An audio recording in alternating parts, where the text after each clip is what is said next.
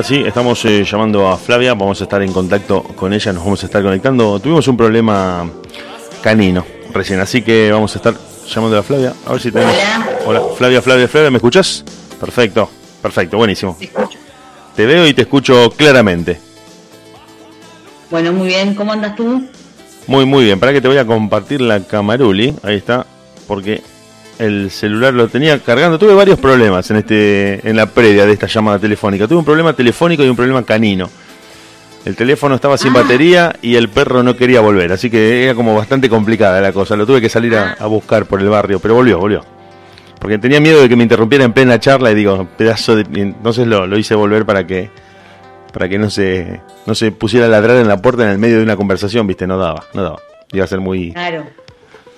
Pero bueno, acá estamos, acá estamos. Además, Bueno, ¿sabes también por qué? Porque acá no sé cómo estará eh, ahí en Victoria, Entre Ríos, el clima, pero acá es eh, exactamente la escena de la profecía. ¿Te acordás cuando Gregory Peck se encuentra con el padre en la, en la previa de la iglesia y empiezan a dar vuelta las hojas y el viento empieza a prefigurar que el padre iba a ser atravesado por la espada de la iglesia? Bueno, es exactamente el mismo clima acá. Están a punto de derrumbarse varios edificios. Es muy, muy difícil. Me parece que se viene una tormenta fuerte y mucho viento principalmente Claro. principalmente mucho viento, así que por eso lo fui a buscar y dije, vení para acá, dejar de dar vueltas por el barrio, porque viste que los perros no tienen horario.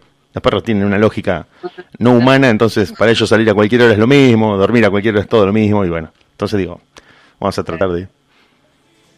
Ahí está. Bueno, Flavia, eh, te quería contar antes de que vos empieces, de que la gente nos estuvo Sí. pidiendo algunos temas, algunos temas para que vos vayas preparando, te- te- te- los, los oyentes te van a dar tarea. Mira, te digo lo- los tres eh, principales. La ansiedad, que les interesó mucho a la gente, la ansiedad, eh, cómo controlarla, cómo manejarla. No, no se animan a salir en vivo. Les dije, che, pero llama y te sacamos en vivo. Eh, llama al programa por teléfono y te sacamos en vivo. No, no, dicen, ni loco. Los escucho, los escucho, me encanta lo que hablan, pero no me animo, viste. Es fuerte estar al aire, estar en vivo, que la gente te esté escuchando, se complica. Pero me preguntaron, la ansiedad, bueno, eso es un tema que preocupa mucho a la gente.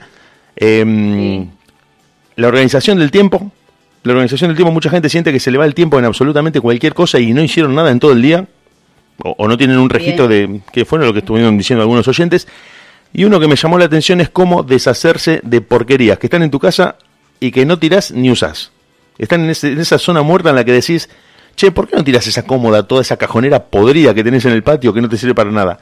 No, ya que como que arranco a tirarla y después no la tiro. Y queda ahí y está la cajonera y se empieza a llenar de moho, se empieza a llenar de, de organismos viviendo en la cajonera y la gente no la tira. Entonces, como decís, tira la cajonera, Bonadeo, ¿por qué no?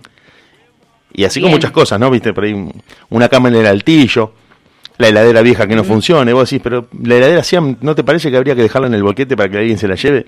No, esta heladera me, me- me trae ciertos recuerdos. Vos decís, pero tirá la heladera. la- Y, como, y aparte, porque hay una lucha, que esto, esto es algo muy mm, estereotípico, no sé si será así en todos los casos, pero la mujer tiende a ser más eh, desprendida a la hora de limpiar la casa y el hombre más agarrado a un montón de porquerías, por decirlo así en un lenguaje más coloquial. Como que el hombre acumula un montón de pavadas, te, te digo esto por los matrimonios que, que me han contado este tipo de inquietudes, que el hombre acumula un montón de porquerías y si fuera por la mujer dinamitaría la casa, haría un terreno baldío y empezaría a construir de nuevo, si fuera por su propio deseo. Es decir, esta cantidad de basura que trae este tipo, y es como que eso genera también Sí. un conflicto, ¿no? En el matrimonio. Y lo interesante de eso es como esta cuestión de la que es una característica bastante habitual de guardar por si las dudas lo necesito.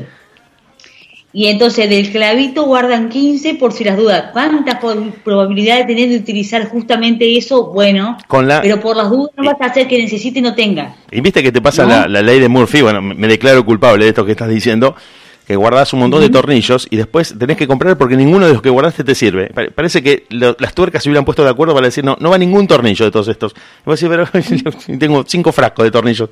Entonces se genera, y eso vos sabés que ha generado muchos roces, me han contado, me han contado que muchos eh, eh, matrimonios han tenido roces muy fuertes por el aprovechamiento del espacio, porque dicen que eso genera... mm, que el espacio genera salud, bueno, esto lo sabemos, ¿no? El espacio, la falta de espacio genera enfermedades. De hecho, las prisiones y muchas torturas están basadas en el confinamiento, en la reducción del espacio, eh, y, y van por ese lado porque tiene un impacto psicológico brutal. eh, la relación que uno tiene con el espacio físico, ¿no? Si uno mientras más cómodo esté para moverse, mucho mejor está. De hecho, es un derecho humano el espacio. El amontonamiento, el hacinamiento es, es una violación a un derecho hum- humano fundamental. Mirá vos la importancia que tiene. Pero que ha generado muchos roces en muchos matrimonios esto de no poder eh, aprovechar el espacio de la casa por tenerlo lleno de porquerías. Así te lo digo como crudamente, porque el, patio, por ejemplo, el altillo o el garage está lleno de... No se puede guardar el auto de la cantidad de basura que hay. Si tengo que dejar el auto en la puerta, porque este tiene la cajonera en el medio del garage. Lo quieren matar. O, o, ponerle, que ponerle no se llega al punto de tener que dejar el auto afuera, pero entrar muy incómodo y tener que estar haciendo malabares para pasar la pierna y poder salir y cerrar la puerta bajate, Bajate de ah, costado, salí por la ventana porque justo le vas a pegar a la cajonera. La cajonera ya es prácticamente el motivo de discordia. Es, muy común eso, la cuestión de, los espacios, eh, sobre todo en, casas esto que viven varias personas o, esto una pareja, donde hay una persona que tiene como esta característica de juntar esto por si las dudas, por si se necesita, porque no vaya a ser que después eh, no lo consiga o, las razones que sean, eh, que tienen como una tendencia a, juntar y el otro que tiene que convivir con esa necesidad, ¿no? Eh, claro, claro, claro. De, guardar y guardar y guardar y bueno, genera esto rispideces. Entrenados en esa cultura, mira qué, qué, filosófico que es el tema, porque también yo pensaba, estamos entrenados en una cultura económica de crisis constante, crónica, en la que vos decís hoy tengo, pero no sé si mañana voy a tener. Entonces no tenés esa libertad para pensar que podés comprar las cosas mañana de nuevo. Ese tema está buenísimo, digamos, también pensado en, en la eh, como sensación de escasez que tenemos muchas personas constantemente, ¿no? Guardo por si las dudas no vaya a ser que no tenga. Y el tema en esto que vos decías de que es un derecho humano el espacio y qué sé yo, me parece que también es un, eh, está bueno verlo en el sentido de si yo abro, es como si fuera para visualizarlo como una casa. Si vos abrís la ventana y permitís que entre la luz natural, que entre aire, el, ambiente se despeja. Bueno, en términos prácticos lo mismo, si vos abrís una habitación y, empezás a sacar cosas y empieza a haber lugar, hay espacio para que circule una nueva energía. Entonces puede llegar la abundancia a tu vida, pero si vos tenés todo cerrado, encapsulado, metido en frasquito, frasquito, frasquito, y todo atiborrado el espacio, no tenés espacio real nuevo para que lleguen más cosas, ¿se entiende? No, no, se entiende perfectamente y te cuento entre paréntesis que acá en Rosario, hace poco, el año pasado o, hace dos años, se dio el caso de dos hermanos que fueron denunciados por eh, olores nauseabundos por los vecinos, porque vivían en un departamento en el centro de Rosario. Fueron denunciados por olores nauseabundos y cuando la, policía fue a, a, intentar entrar a ver qué estaba pasando ahí adentro, los hermanos estaban encerrados atrás de una montaña de diarios y revistas pero una montaña tan grande que no se podía abrir la puerta. La policía tuvo que romper la puerta, caminar por arriba de montañas y montañas de diarios y decir, eh, ¿me puedes explicar qué haces con tantos diarios y con tantas revistas? Los hermanos no le pudieron responder. Le dijeron sinceramente que el diario o revista que veían la llevaban para la casa, pero ya da un nivel patológico en el que vos decís, bueno, pongo algunas arriba de la mesa. Ya, no había relación con el espacio. Porque sí, pero están arriba de la cama. Me acuesto de costado porque está lleno de diarios para un poco. Claro, eso ya es una, digamos, una cuestión como más, más del orden de lo patológico, ¿no? sí, sí, se, habían ido de tema. Porque de hecho, salían de, noche sabiendo que, había diarios tirados en algún lugar de la calle y que ellos estaban perdiéndose de juntarlos. O sea, era una cosa que decían, parar un poco porque... Iba. Sí, sí, sí, no podían parar. De hecho, sabían que, que, cada nuevo día se ponían muchos diarios en el kiosco de diarios y revistas y decían, bueno, estos diarios van a ser descartados, estas revistas las van a tirar y yo voy a estar acá en mi casa sin poder ir a buscarlas. O sea, ya era una cosa que se habían deschavetado. Como comúnmente se dice ya. Ya es un, caso como extremo, digamos, pero, pero bueno, me parece que están buenísimos los temas que fueron planteando y bueno, los vamos a, ir eh, trayendo. totalmente. Sí, sí, sí. este, este de, la, de la acumulación te digo porque es tolerable hasta el punto de, hasta cierto punto y después empieza a generar un conflicto de convivencia. Por eso me lo han planteado. Porque vos decís, bueno, no sé, me, traje un televisor viejo que lo voy a reparar, no hay problema. Ahora, si tenés cinco televisores y, no avanzan y no cambian de lugar, ya tu esposa te empieza a decir, viejo, eh, ¿te parece cinco televisores? Y vos no te dedicás a arreglar televisores. Claro, eh, bueno, ahí, empieza el problema. Entonces me han contado todo tipo de historias. Me dicen, no repara televisores, se dedica a otro trabajo. El tipo es viajante y tiene cinco televisores en la cochera. Así que pedazo de, ¿por qué no tiras los televisores? Entonces, no, no, dicen porque los voy a arreglar y voy a hacer una pantalla grande. Este es el típico caso que guarda pensando, puedo usar el repuesto para arreglar no sé qué. Claro. Nunca lo sacó, nunca sacó el repuesto y el televisor No entiendo un poco, el televisor está ahí, sí, sí, una cosa de locos. Pero bueno, esto genera muchos roces, muchos roces porque, bueno, todo lo que implica tener el espacio ocupado con algo ocioso principalmente. No es algo a lo que se le dé uso. Entonces, bueno, eso me lo, me lo plantearon, la ansiedad y la organización del tiempo, me dijeron también. Eso me, me, preguntaron, dijeron, vos sabés que siento que me levanto a la mañana, por más temprano que me levante, empiezo a dar vueltas, que el desayuno, que miro algo en la tele, que bueno, después me pongo a cocinar, me voy a dormir la siesta, o, doy una vueltita, visito a algunos amigos y cuando llego a la final de la noche no hice un, corno fuera del trabajo, como que no pueden organizar el tiempo libre. Bueno, en este contexto de cuarentena ahora es un poco distinto, pero eh, fue una de las, de las cuestiones que alguien venía sintiendo que, que su tiempo libre no lo podía aprovechar. Que por ahí planificaba eh, a nivel eh, mental, decían, bueno, no, no, este fin de semana me voy al cine, me miro ocho películas, voy a 50 lugares y después no terminan yendo a ningún lado.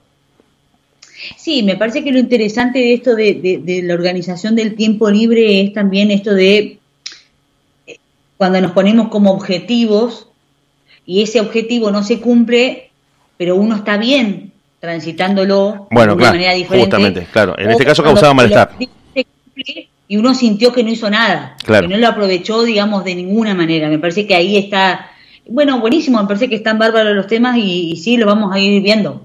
Sí, sí, yo te tiro. Eh, la gente en realidad me matan a preguntas después de que te escuchan a vos, porque si bien vos traes temas que les interesan mucho a los oyentes, al mismo tiempo de disfrutarlos, les disparan un montón de otros interrogantes.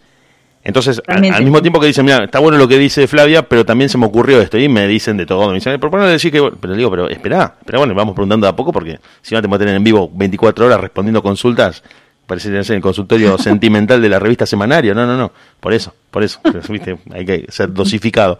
Pero sí, sí, esos eran los temas, y bueno, ya de, movida vamos arrancando en esta noche de jueves en la radio para todos los que están escuchando en deultima.caster.fm. Les recordamos, eh, lo vamos a hacer al inicio y al final. Flavia Pacífico, psicóloga. Si querés buscarla en Facebook, los lunes, bueno, hoy fue esta semana por una cuestión excepcional un miércoles, pero generalmente los lunes a las 8 de la noche es el mensaje semanal que Flavia transmite en video y que después queda colgado en la página para que vos lo puedas levantar desde ahí. Y eh, bueno, Flavia Pacífico, psicóloga en Facebook, si te quieren buscar, para los que te quieren escribir. Bien, hoy les quería traer eh, un tema que es como bien de la psicología, pero que me pareció como interesante traerlo en el sentido de cómo, cómo nos influye en nuestra vida, ¿no? Eh, el inconsciente y sus características. Este titiritero malvado que tenemos ahí adentro. Eh, en algún momento hablamos en este programa de esto de que el inconsciente es, como este iceberg que se ve el 5%, ¿no? Como si fuera como nuestra mente, ¿no? Claro. Es el 5% que se ve a nivel de la conciencia, o sea, eh, y el 95% de la estructura que está como por debajo del mar es el inconsciente. Y nosotros tenemos como la ilusión de que nosotros manejamos desde nuestra conciencia eh, nuestra vida, nuestro cuerpo, nuestras decisiones. Claro, que es una percepción errónea. Claro, no funciona de esta manera, de ningún modo. Claro, lo que, lo que quería traer hoy es esto, ¿no? De que el inconsciente en realidad es eh, todos los programas que tenemos a nivel inconsciente son los que manejan nuestra vida. Entonces, hoy quería traer esta frase de Hume, que es un, es un psiquiatra, que él lo que plantea es que hasta eh. que uno no va haciendo el trabajo. ¿Carlitos Gustavo? sí, sí, Gustavo. Carlitos Gustavo, sí, sí. Carl eh, Gustav eh, Hume, ajá. Él lo que plantea es que comienza siendo, digamos, un discípulo de Freud y después plantea toda una otra escuela, digamos, de la psicología, que es la psicología transpersonal. Y él lo que plantea es que si nosotros queremos, eh, digamos, empezar a saber cómo vivimos y cuáles son las decisiones que vamos tomando, tenemos que poder empezar a ponerle luz a la sombra, empezar a ser consciente lo inconsciente. Y ahí nosotros vamos a realmente poder ir manejando. Avisale a, avisale a Gustavo que es un laburo de locos. Hay que decirle, no, o sea, parece, está bueno desde lo teórico, pero digamos, es un proceso muy largo y de muchísimo trabajo que, lleva a veces toda la vida. Bueno, pero a ver, me parece no, no digo eh, como para desalentar a la gente, pero digo, hay que tomar conciencia de que no es algo que va a pasar de un día para otro. No es que vos decís, oh, acabo de liberar mi inconsciente y hoy en día soy dueño de mi vida. No, no. Eso no. No, no, no, por supuesto que no, porque el inconsciente va a ir avanzando y modificándose como vamos todos mientras estemos vivos. Exactamente, en la dinámica. Existir. Es necesario para nuestra estructuración psíquica que exista y que, exista la conciencia. O sea, es necesario, no tenemos que abrir una puerta, poner un, reflector y no más inconsciente. No. No, no, no, funciona así. Claro, digo para que se comprenda la idea. No es que la idea tiene que haber inconsciente. El punto es que lo que comprendo yo, digamos, de lo que plantea Hume, es esto de empezar a ponerle con una comprensión diferente a lo que vamos viviendo. Bien. Eh, eso nos permite ir tomando como las riendas de nuestra vida. Muchas veces nos dicen, no, yo no sé por qué no puedo dejar de hacer, por ejemplo, de vincularme con tal tipo de persona. Y uno siente que hay algo, algo invisible que te lleva de la nariz y que uno no sabe. El, famoso, el famoso tengo un imán. Bueno, eso. O sea, con esta propuesta de Hume, lo que se, lo que se plantea es, bueno, si vos podés empezar a investigar empezás a hacer algún trabajo con eso, vos podés descubrir qué te está llevando a vos a relacionarte con este tipo de personas y no con otras. Y ahí tu, vida cambia. No, no es que pusiste toda la luz sobre todas tus no, no, no, pero ya hay un cambio, ya hay un, cambio que se inicia. Bueno, eso es la idea. Y bueno, el inconsciente entonces es, eh, es digamos, todo lo que se desconoce a nivel conciencia, el inconsciente como una parte del, aparato psíquico donde está todo lo que fue reprimido en algún momento eh, y ahí están alojados nuestros anhelos, nuestros deseos, digamos, esto, inconscientes, porque forman parte de esa parte del, aparato psíquico. No van a estar en la conciencia. Claro, y quedan en una especie de oscuridad. Quedan como ahí en claro, es, es una oscuridad que está ahí y funciona con sus propias leyes. Digamos. Entonces, la manera que tenemos los seres humanos de poder ponernos en contacto con eso inconsciente es a través, por ejemplo, de los sueños, a través de los actos fallidos y a través de ir mirando esas, esas leyes que tiene esa parte de, nuestra mente para poder acceder a esa información. Ahí vamos. No, no, no, está, está buenísimo y te estoy escuchando atentamente porque pienso que el acto fallido te manda al frente te prende fuego adelante de mucha gente porque revela, eh, inclusive indetectable para vos, lo que realmente pensás de muchas cosas. Y vos decís, no, en lo que en realidad quise decir, vos decís, dejá, dejá, porque ya te incendiaste, no hay forma. Claro, obviamente que después, en el marco de, un trabajo que uno está haciendo, se puede reinterpretar eso de alguna manera. Pero claro, los actos fallidos, el sueño, son recursos, digamos, que tiene el inconsciente de traer a la conciencia cierta información. Claro porque es la manera que tiene el inconsciente de como de hacerle acuso de recibo a la conciencia, hey, acá estoy, claro. Eh, vivo, estoy acá, ¿eh? algo así. Sí, sí, sí, sí. Entonces, el inconsciente tiene su propia legalidad y la primera, o sea, una de las leyes que tiene el inconsciente es el otro no existe. Esto es lo que en algún momento hemos hablado en este espacio de cuando el otro es como mi espejo, que me, ¿no? Eh, para nuestro inconsciente todo es parte de, del yo, todo forma parte de mi mundo, de mi mundo interno. No, hay, no hay nada externo, no existe nada externo, no hay una otredad. No existe, claro, no hay un otro. A, nivel del inconsciente de cada uno de nosotros no hay un otro. Entonces todo lo que me pase tiene que ver conmigo. Todo lo que pase en el mundo, todo lo que las otras personas me van diciendo, lo que me generan, me, muestra algo propio. ¿eh? Y esa característica lo que nos permite ver es esta noción de que el otro me está mostrando algo, algo mío. Pero para poder leerlo tengo que estar abierto a, bueno, a ver, ¿qué, me dice de mí? ¿No? Digamos, es... Eh, a ver, hay un mecanismo, de las, un mecanismo que se llama la proyección, que es cuando a mí me está pasando algo, que por alguna, por alguna cuestión lo juzgo y digo, por ejemplo, no, yo no debería estar sintiendo esto, se lo proyecto al otro, es una, digamos, te lo pongo al otro. Entonces es cuando alguien te dice, no, a aquella persona le está pasando, no sé, y vos decís, ¿de dónde sacó eso? Es o sea, no proyectes. Claro, pasa mucho con las, con las acusaciones sobre la vida de alguien o sobre las características de alguien, que en realidad hablan más de mí, que estoy viendo algo en el otro, o estoy tirándole al otro algo que no quiero reconocer en mí mismo. Claro, y, lo que nos plantean estas proyecciones, si uno está abierto, digamos, y las puede empezar a leer, me está mostrando algo de mí. Uno, digamos, a medida que va prestando atención, las empezás a registrar. ¿Eh? Y, o sea, empezás a ver, che, a ver, ¿por qué le estoy diciendo esto a esta persona? Algo te empieza como un ruidito especial y vos decís, mm, a ver, no es necesario que uno lo aclare al otro ni que deje explicaciones. No, no, no. La idea es que uno puede empezar a registrarlo y decir, bueno, porque esto de ponerle al otro lo que me pasa a mí es una manera de como de, desentenderme. Bueno, no, le pasa al otro. Y no, en realidad la idea es poder empezar a leerlo como me está diciendo algo de mí. O teléfono. ¿Eh?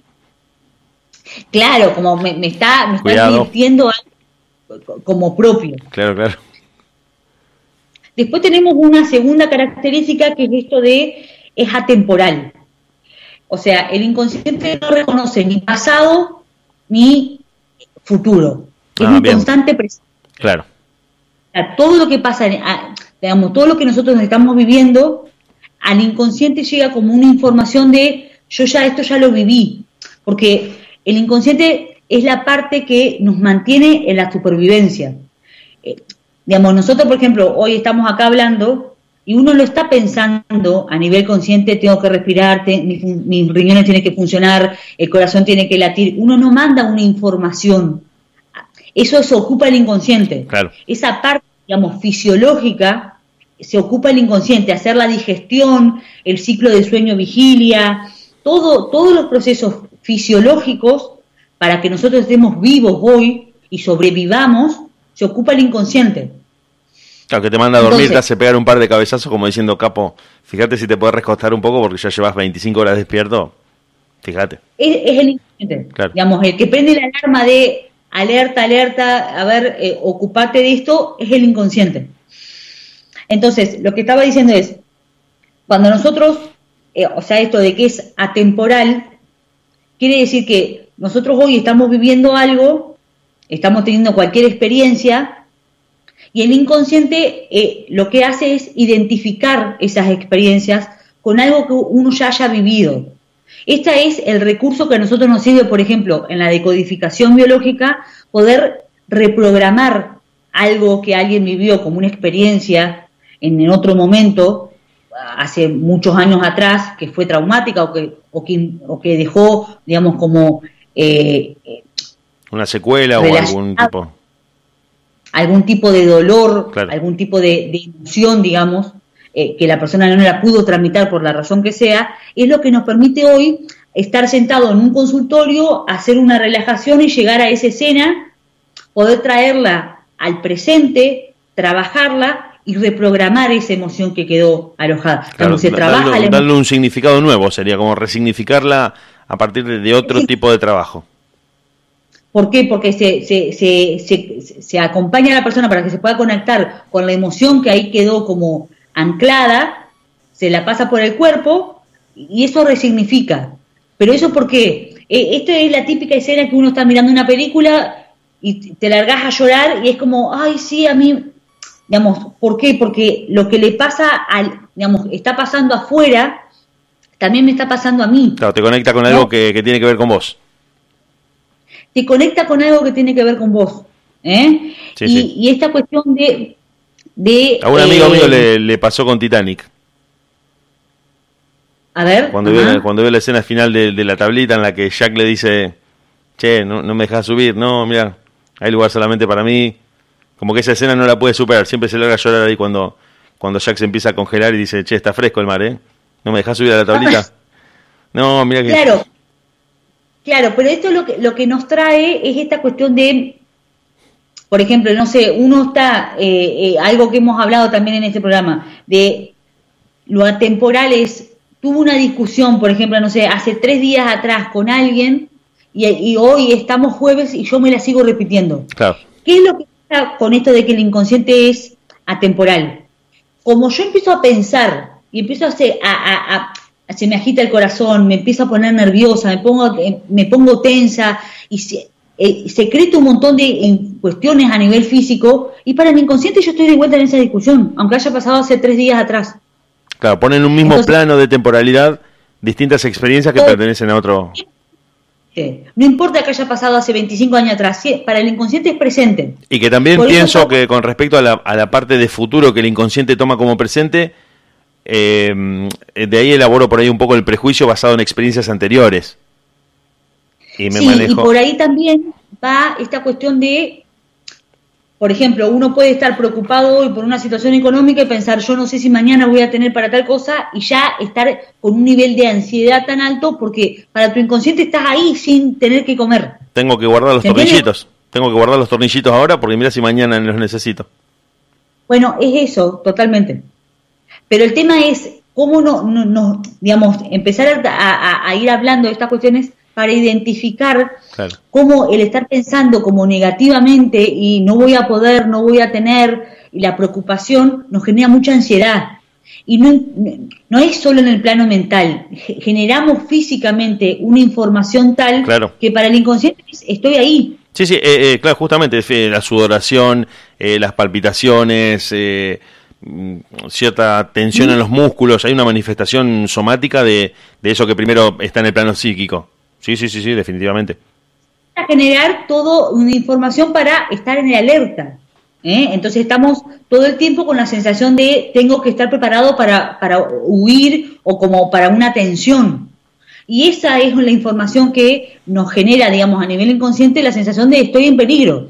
Por eso vivimos, digamos, muchas, muchas personas en la actualidad viven con muchos niveles de ansiedad, con ataques de pánico, porque es eso, es el estar constantemente pensando, me está por pasar algo cuando en realidad a nivel físico no está pasando nada. Sí, y a, nivel, y a nivel fáctico también, porque si uno lo racionaliza, vos decís que te está por pasar algo, hay alguien que viene en dirección a vos a hacerte algo, no. Y entonces, ¿por qué estás así en alerta preventiva de alguna manera? De algo? Y bueno, pero no, es algo que uno pueda dominar, es, es ese 95% del iceberg que nos pone en alerta y que nos predispone a, y basado en experiencias eh, del pasado, las pone en el presente y vos decís, bueno, eh, no, pero para, mm, no lo puedo manejar, no es algo que uno decida, porque nadie quiere estar mal, eh, seamos sinceros, es una cosa bastante obvia.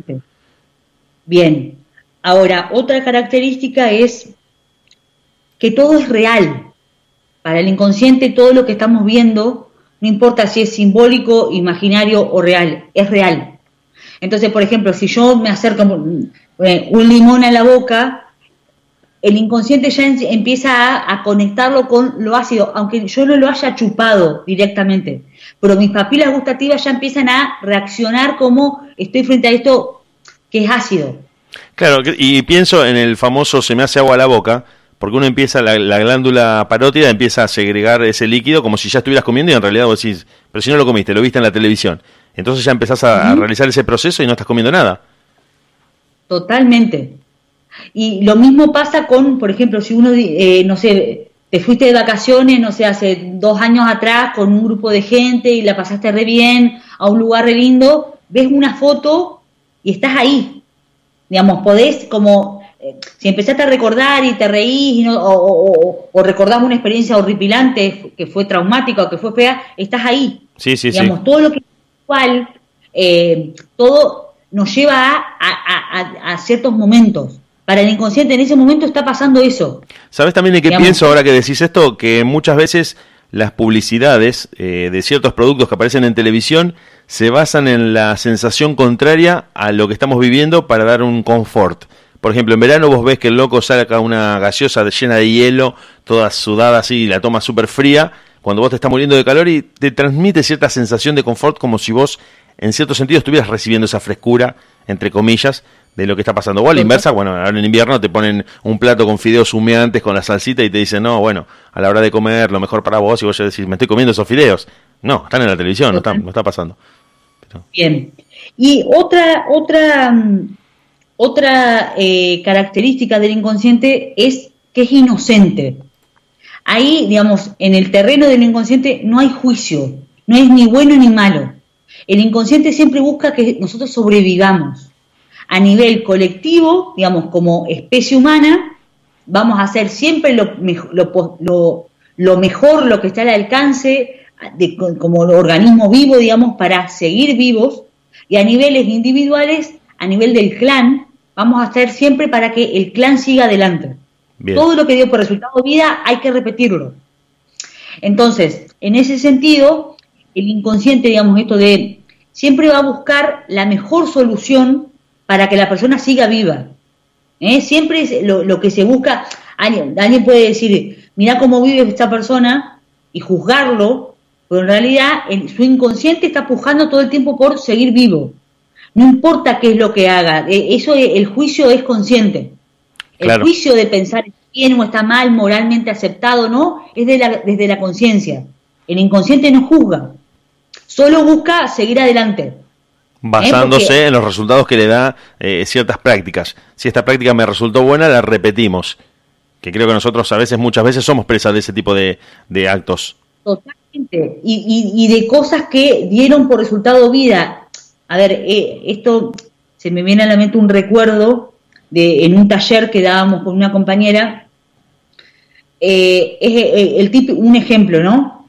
Había una familia donde en los años 20 tenían una, una fuente para hacer la carne al horno de determinado tamaño. Entonces la mujer cuando iba a comprar la carne para hacer la carne al horno, siempre le cortaba al cuadril la, la puntita, el pedazo de la, la, colita, ¿no? La parte como que es muy sabrosa. Pero ella lo cortaba porque en el tamaño de la fuente no entraba el, la carne entera. Bien. Y les fueron creciendo los hijos viendo que la madre sin dar ninguna razón aparente, cortaba siempre ese pedacito de la, de la carne y no lo usaba para esa comida. Entonces, pasan los años, los hijos crecen, forman sus propias parejas, y un día llega la mujer del hijo y eh, va a cocinar y pone la carne entera, porque ellos ya habían pasado, ponerle 30 años. Para ese matrimonio ellos pudieron comprarse un par de fuentes más grandes. Entonces en esa fuente no había problema para poner la colita entera, ¿no? Y, la, y hace con papa, qué sé yo, qué sé cuánto, lo pone al horno. El chico cuando ve la carne, le dice, no, no, no, esta parte no se cocina. Mi mamá nunca la cocinó. Entonces ella le dice, vamos a preguntarle a tu mamá por qué lo hace. Van, le preguntan y la mujer le dice, efectivamente, porque yo no tenía una fuente tan grande. Es una razón muy simple, mucho más allá de esa relación con, eh, no, no, estás haciendo algo que se aparta del canon, entre comillas, de un canon que nosotros traíamos y que está en cierto sentido poniendo en riesgo esta práctica que nos había demostrado que podíamos seguir vivos de esa manera. pero vos fíjate que para, digamos, cómo hubo una tensión, y esta chica porque tuvo la idea de poder ir a preguntarle, che, ¿por qué le cortaba el pedazo de carne? Que es riquísimo. Y la mujer le pudo explicar muy claramente porque no tenía una fuente más grande. Pero en ese momento de la vida, eso daba por resultado la alimentación de la familia. Ellos no podían comprar más grandes. Este otro matrimonio podía comprarse un montón de fuentes de distintos tamaños y por alguna razón, porque fue una práctica aprendida en su momento, lo iban a seguir repitiendo. Entonces, la pregunta es cuántas cosas uno hace porque me la enseñaron así y hoy no tiene una razón lógica. ¿Se entiende? Bueno, te puedo, te puedo contar yo, contra contar una anécdota que viene en esa misma línea. Eh, me tocó conocer a un matrimonio de italianos que habían estado en la Segunda Guerra Mundial, que habían venido de Europa, que habían experimentado el horror de la Segunda Guerra Mundial. Y lo fui a visitar a su casa y eh, la cocina era prácticamente un almacén. Se venía abajo de mercadería, aceite, latas de tomate, eh, lentejas, de lo que se te ocurra, había toneladas y mm, eh, sus nietos se ponen a cocinar y sacan una botella de aceite de la alacena y la abuela a los gritos anota que mañana hay que comprar tres botellas de aceite. Y le decían, pero abuela, no, no, hay, no entra más un, un, alfiler en esta alacena, se viene abajo hay 50 botellas de aceite. Y no, pero si mañana no hay, no, no, dicen, los supermercados están abiertos todos los días. Y la abuela entraba en pánico si veía, si vos abrías las puertas, si ella veía que había un faltante de una botella, de una lata o de algo, empezaba en un pánico terrible y, y se peleaba con toda la familia, porque esa experiencia le había marcado. Claro, vos fíjate qué importante, esa mujer seguía viviendo perdiendo de vista el contexto actual. Hoy tenés el supermercado todo el día, podés ir a comprar. Inclusive el, almacenero de la esquina, José, te, te, lo anota en el cuadernito si no tuvieras plata. Bueno, pero ella seguía con una práctica que en su momento le sirvió para sobrevivir a ella y a su familia. ella podía guardar para poder tener frente al faltante de la guerra. Claro, claro, claro sea, vos fíjate cómo siempre lo que se busca es que dé por resultado el sobrevivir. El tema es que muchas veces nos seguimos haciendo cosas que hoy en el contexto actual ya no tienen sentido, pero como no nos preguntamos, che, ¿por qué hago esto? La seguimos actuando. Eh, Simplemente La idea era como un poco esto, como poder empezar a poner un signo de pregunta, algunas cosas de ¿por qué hago así si hoy ya no tenemos ese contexto? Claro, claro. Eh, y otra cosa que, digamos, que, quería traer con respecto a esto de la inocencia es, por ejemplo, a ver, si hoy alguien O sea, ahora hace mucho frío y está horrible porque se está por venir una tormenta. Pero supongamos, no sé, una noche cálida de verano. O vas caminando por la calle de remera y, o, una noche cálida de primavera. Está linda la temperatura, vas medio desabrigado. Como están todas las, flores en época de florecimiento, hay como un olor a jazmín por la calle. Uno va caminando tranquilo, vas re bien, vas caminando, no sé, a encontrarte con alguien en un bar. Entonces vas con tiempo, vas caminando despacio, disfrutando de, del paisaje, y de repente aparece alguien que te roba, ¿no? El inconsciente en ese momento grabó todos esos sentidos.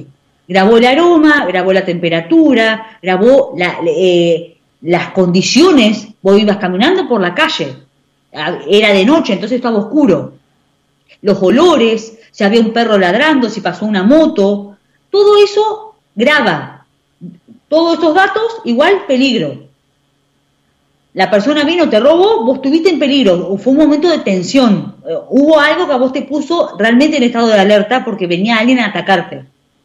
Entonces pasan los años, ¿no? La situación, bueno, te robaron, bueno, vos pudiste salir, digamos, vivo, no, no, no, no hubo, digamos, ninguna cuestión de, de, eh, no te lastimaron ni nada, fue esa situación de tensión, ¿no? Pasan los años, vos vas caminando por una calle de noche, una noche cálida de primavera, hay olores a flores, hay un perro ladrando, pasa una moto y pasa alguien caminando, vos te pones en estado de alerta. ¿Por qué? Porque el inconsciente dice, se vuelve a repetir las mismas ¿Se entiende? Sí, sí, está perfectamente, totalmente conectado. Que hace dos años atrás nos pusieron en peligro, entonces el, eh, el inconsciente larga la información y la persona se pone en tensión. Y eso, ponele que pasa que, en, digamos, en ese momento lo que pasa es que el inconsciente no, no razona lógicamente, reacciona. No hay un razonamiento de, che, bueno, pero estoy en no, no, es una respuesta refleja. Es una respuesta, claro, refleja y, y es para proteger. Entonces, en ese momento lo que pasa es la persona se pone en un estado de tensión, se le sube la presión, se pone tenso, se, eh, se le agita el corazón y se pone todo, todo el sistema en alarma y preparado para la huida. Eso, digamos, puede pasar una vez, pero puede pasar muchas veces y la persona empezará a vivir en un estado de alerta constante. ¿No? Sí, Entonces, sí, sí, esas son las cosas que está bueno como poder empezar a, revisar e ir viendo cuando a uno se le repiten como ciertas cosas, porque eso es el inconsciente avisándote algo, che, acá hay una información grabada, hay una información que a vos te quedó conectado, y así es como se arman las alergias, cómo se arman las enfermedades, ¿no? Alguien puede estar, por ejemplo, no sé, comiendo pescado, ¿no? Eh, en, en, el puerto, y vos decís, yo vivo comiendo pescado en el puerto y nunca me pasó nada. Hoy estoy, por ejemplo, no sé, con un amigo comiendo pescado en el puerto y era eh, el mediodía, había solcito, estábamos tomando un vino eh, y de repente se me hace todo un salpullido y te doy toda la cara y la garganta con un salpullido. Me, mató la, la, boga al Roquefort. Me, fui al canoero y la, boga al Roquefort me mató. La típica, digamos, lectura puede ser esa. Me cayó mal el Roquefort, me hizo una alergia. En realidad, hubo en algún momento anterior en tu vida que vos tuviste con ciertas condiciones de todas esas que estaban, que a vos te hizo una reacción alérgica. Ah, bien, o sea, a ver, sí, sí. puede ser que no haya sido, digamos, una reacción alérgica, puede ser que haya pasado algo que a vos te generó dolor. Hoy, como se generaron ciertas mismas condiciones, tuviste la alergia.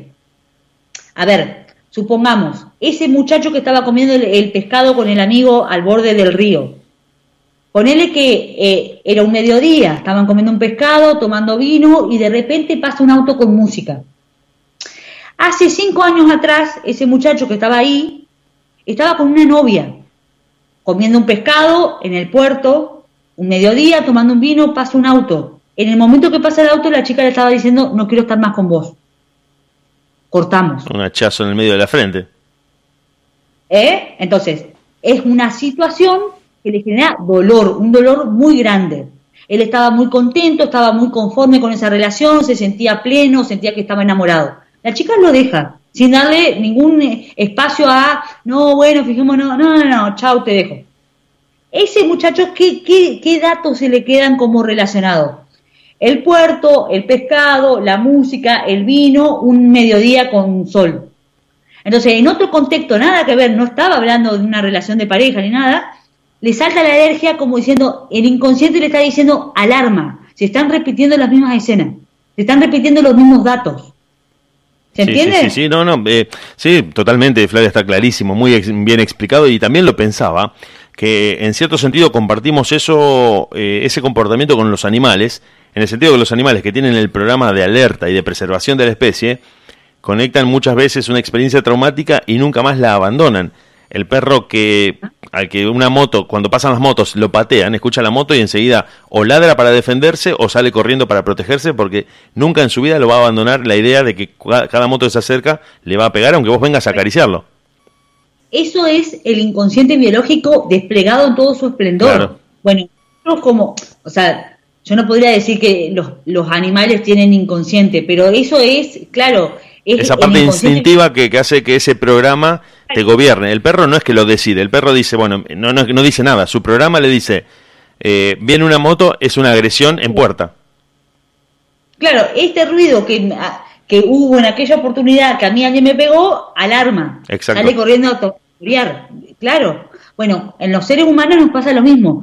El tema es que muchas veces nos quedamos con, como con, bueno, voy a la clínica, me ponen un decadrón o algo que me baje la inflamación y ya se acabó. me voy a mi casa, ya estoy tranquilo, puedo respirar bien, no corro peligro, ya está. Y nosotros creo que tenemos la chance de, de poder, entre comillas, superarlo, de poder trabajarlo, de poder procesarlo y decir, bueno, no, no, no va a ser siempre así. Lo importante es, si a uno realmente le, empieza a hacer como ruido eso de decir, che, a ver, ¿qué me está diciendo esto? E, eso es, digamos, como lo, lo, importante. En esto de el planteo de poder empezar a ponerle luz a, las oscuridades, a la sombra, es eso. Me pasa una experiencia que la podría intentar solucionar con algo médico, eh, se, resuelve y me puedo ir a mi casa tranquilo, o encontrarle como la vuelta, digamos, de qué me viene a traer, ¿no? Esto que, que yo vengo repitiendo en varios encuentros es, ¿qué me viene a decir esta experiencia que estoy viviendo? Claro, claro, sacar algo porque si no uno siempre se queda en ese bucle en el que pasa por el mismo lugar constantemente y no, no trata de aprender para superarla para decir, bueno, ¿qué me está diciendo esto? ¿Qué puedo hacer con esta información que me está brindando el inconsciente? Voy a tratar de trabajarla en función de poder estar mejor, que es bueno, creo que lo que todos, lo que todos aspiramos.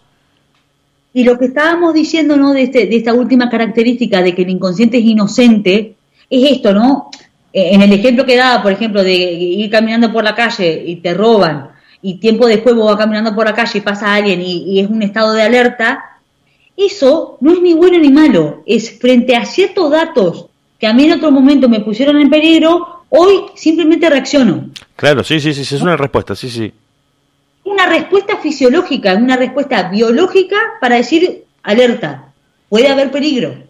Esto ya, ya lo vivimos, estuvimos en peligro, hoy estamos en peligro, o sea, podemos estar en peligro. Entonces, es una respuesta, no es ni bueno ni malo, simplemente es. Entonces, en ese punto, el inconsciente siempre reacciona así. Es, no, digamos, no hay juicio. No es, ay, podría reaccionar. No, no, no, no. La idea es sobrevivir. Entonces la reacción es así, contundente, digamos, con todo, con todo lo que, con todo lo que hay. No es a medias tintas. Se no, no, no, es visceral. Claro, entonces en ese punto lo interesante es esta cuestión ¿no? de no hay razonamiento lógico, es una reacción. Exacto, exacto. No, hay forma de racionalizarlo en ese momento porque, primero que pasa todo muy rápido. Segundo, que el inconsciente toma el control y nos corre a un costado y dice, correte, un segundo que voy a actuar yo. Y empieza a mandar toda serie de alarmas y de alertas para que nosotros, eh, como decís vos, preservemos la vida y principalmente nos conservemos frente a una situación que sabemos que puede ser peligrosa. Lo, interesante es que a todo eso que va pasando inconscientemente, nosotros seguimos pensando y creemos que manejamos la situación desde el pensamiento. Y, es el 95% que está detrás lo que nos está manejando. Malas noticias para, para, la gente que está escuchando la radio si piensan que manejan la situación. Chicas, no, es el subconsciente el que está en el control total de la situación. Entonces está bueno como poder empezar a verlo. yo digo, está bueno, no sé, como me parece que es No, no, es muy válido. No, no, por supuesto, Flavio. Claro, claro. Eh, así que bueno, la idea era traer un poco esto, ¿no? Y, y, ver que, que, en, esta cuestión de, lo atemporal es que está como la información como preciada, ¿no? nos permite ir a, escenas que vivimos en otros momentos, en una línea de tiempo, podemos entrar y salir de lo inconsciente, buscarlo, esa, esa información que nos generó dolor, que nos generó sufrimiento, que nos generó rechazo, asco, eh, para poder transformarla. Esa, esa característica de lo atemporal es lo que nos permite reinterpretar las cosas. Resignificar para estar mejor, claro, reelaborar, reelaborar para estar mejor. Esa es la gran llave, digamos, con la que nosotros podemos trabajar para poder ir procesando las cosas que hemos ido pasando eh, y, tener, digamos, esto, realmente un, manejo cada vez mayor y más consciente de nuestra realidad. Justamente, justamente, la, eh, la conciencia y la atención. Bueno, Flavia, eh, se nos terminó el tiempo, llegamos al final, así que te saludo. Bueno, eh, antes, que, antes de irnos, antes de irnos, para todos los que están escuchando la radio, la gente copadísima acá escribiendo, te cuento a vos que estás escuchando la radio y, de parte de Flavia también, que Flavia Pacífico Psicóloga es el Facebook de Flavia y que todos los lunes a las 20 horas está el mensaje semanal en vivo y que después, si por ahí no hiciste tiempo o llegaste más tarde, lo podés eh, ver porque queda colgado en tu cuenta de Facebook. ¿sí? El mensaje semanal que vos haces transmitiendo desde Facebook. Así que nos vemos el ¿Mm? jueves que viene, Flavia, ¿te parece? El jueves que viene. Gracias. Muchas gracias. Nos vemos. Chao, chao.